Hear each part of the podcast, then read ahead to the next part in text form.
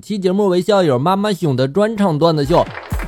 小美呢离婚了，闺蜜呢就给她介绍一个二婚对象。小美呢就说了：“我对离婚的男人没有好感，打死我也不会嫁给离过婚的男人。”闺蜜这时候就说了：“我给你介绍这个男人呀，他不是离婚，他是丧偶。”小美就说了：“丧丧偶啊，那那可以考虑。对了，他妻子是怎么死的呀？”然后闺蜜这时候就说了。两口子打架的时候，对方出手过重，误伤而死。这有暴力倾向啊，远离。初三月考考试座次呢是按照这个成绩排名安排的，一哥们全校倒数第二啊。考试的时候，哥们就回头，然后想看看倒数第一的神人是谁啊？结果他回头的瞬间，那哥们迅速的就捂住了试卷。我哥们立马就不乐意了，然后就吼了：“你倒数第一，老子倒数第二，我脑残！我抄你的啊！人家这是正当防卫，好不好？”今年呢，我哥家双喜临门。年前呢，嫂子拿到驾照啊，然后他家呢又买了新车。初二呢，准备开车出去练一圈啊。小侄子，死活不让我嫂子开呀。我哥就说小侄儿了，乖，别怕哈，我坐这个副驾驶上看着呢，不会出事的哈。小侄儿呢，这时候就哭了，就说了，你倒是心大呀，万一我妈开沟里，然后撞死了，你还可以再找一个老婆。可是我就这一个亲妈呀。这孩子能不能盼点好啊？我是一名急诊的医生，今天幺二零送来一位大爷骑电动车摔倒的，我连忙的就上去给老人检查了一下啊，然后还好只是擦破了一点皮，流了点血，我给他清理包扎了一下就好了，大概呢摔迷糊了啊，到现在眼睛还是闭着的。于是我轻轻的拍了拍，叫了一声大爷，突然老人一把抓住了我，然后对我说了：“就是你撞的我。”大爷，做人怎么可以这样子呢？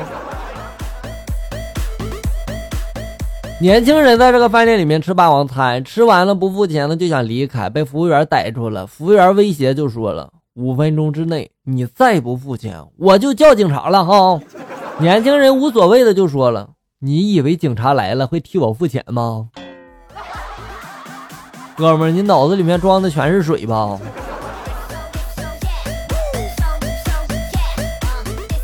妈妈跟我说，只有死人才会穿着鞋睡觉。我当时我就纳闷了，班里那些上课趴着睡觉的都是死人吗？还一下课就诈尸，这太可怕了吧也！因为他们没躺床上不算。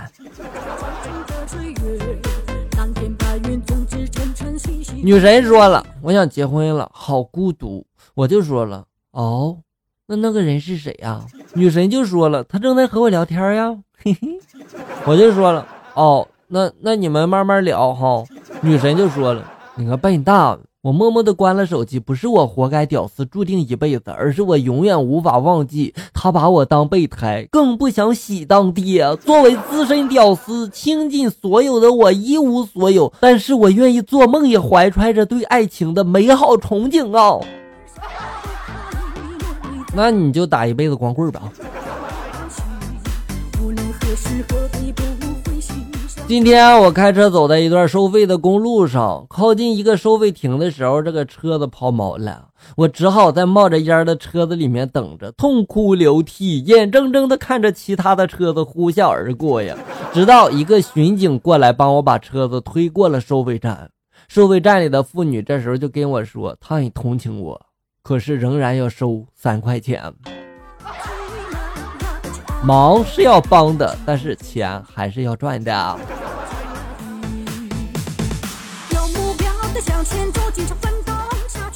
一长途客车在偏僻的山路上行驶，突然被一伙歹徒拦下了。上车就说：“没事儿，我们就挑几个女的就走啊。”挑完正要下车，一女的就站出来和这个歹徒搏斗啊。车上的人见了，纷纷的加入搏斗啊。很快，这个歹徒呢就被制服了，迅速报警。警察到达处理好歹徒之后呢，便问那女的为什么这么英勇。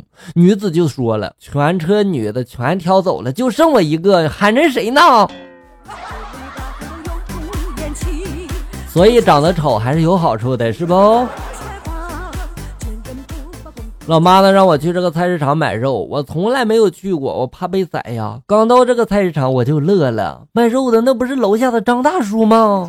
哎呀，这么说了，你说肯定不会宰我了，对不对？我连忙就过去打招呼。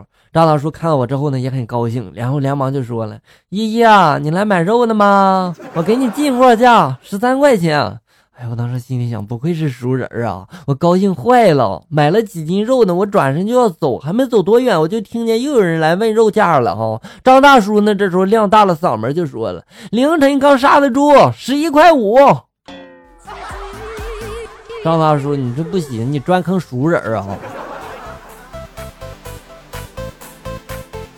我们学校有新来了一个同学，长得很老成，老成到什么程度啊？高中新开学还没发校服，这哥们就叼着烟在学校里面走了一圈，竟然没有被抓。最后到厕所了，四十多岁的年级主任喊了他声大哥，然后还跟他借了个火，还一起抽了根烟呢。尴尬不？这以后年级主任还怎么混呀？好了，小友们，本期节目到这里就要结束了。欢迎大家关注咱们节目的同名微信公众号“醋溜段子”，上面有笑哥发布的更多搞笑内容。我在这里等你，咱们下期再见。